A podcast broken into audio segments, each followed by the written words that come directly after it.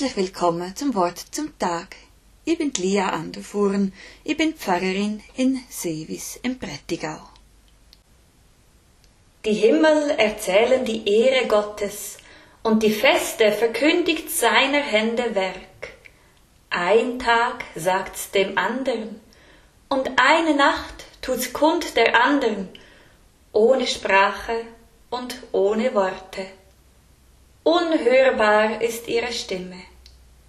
Ihr Schall geht aus in alle Lande und ihr Reden bis an die Enden der Welt. Er hat der Sonne ein Zelt am Himmel gemacht.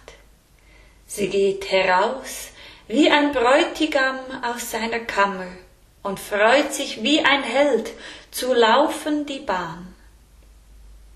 Sie geht auf an einem Ende des Himmels und läuft um bis wieder an sein Ende, und nichts bleibt von ihrer Glut verborgen. Psalm 19, Vers 1 bis 7. Die Himmel erzählen die Ehre Gottes. So beginnt der Psalm. Der Himmel der die Erde übergroß umgibt, zeigt dem Beter, wie wunderbar Gott ist. Die Sonne herrscht am Tag über die Erde, der Mond in der Nacht. So steht es schon am Anfang der Schöpfungsgeschichte. Gott macht die Erde und alles, was dazugehört und was darauf wächst und lebt. Gott hat das alles ins Leben gerufen, aus dem Nichts. Wundervolles hat Gott geschaffen durch sein göttliches Wort. Es lebt und wächst und gedeiht, und das alles zu seiner Ehre. Mittendrin, ganz klein und doch so groß, sind wir. Denn Gott hat den Menschen nicht durch ein Wort geschaffen, sondern mit seinen Händen geformt. Und dann hat Gott dem Menschen von seinem Atem gegeben.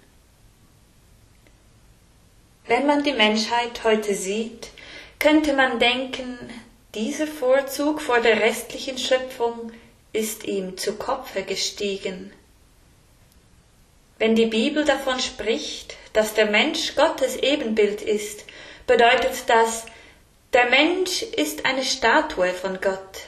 Das heißt nicht, Gott sieht genau so aus. Eine Statue von Gott bedeutet etwas, das Gott repräsentiert. Und als Repräsentant von Gott sollte der Mensch so handeln, wie Gott es meint. Doch der Mensch macht sich größer, als er ist. Statt Ebenbild von Gott zu sein, macht er sich selbst zu Gott. Nicht erst heute, das begann schon beim Sündenfall, als der Mensch von der verbotenen Frucht aß. Und es zieht sich durch die ganze Geschichte bis heute. Wie gut wäre es, wenn er sich wieder so klein sehen würde, so klein, wie sich der Psalmbeter selbst sieht, als ein Teil der Schöpfung, die so wunderbar, groß und überwältigend ist. Am Morgen, wenn die Sonne aufgeht, erinnert das an den ersten Tag der Schöpfung, als Gott sprach, es werde Licht.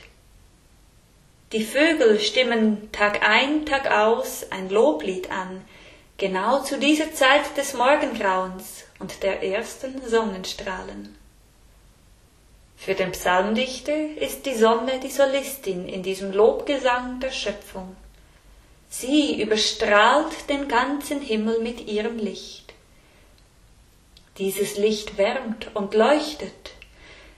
Wenn mich dieses Licht berührt, fühle ich mich von Gott berührt, geliebt und getragen. Am Abend, wenn der Tag vergeht und die Nacht hineinbricht, leuchten die Sterne.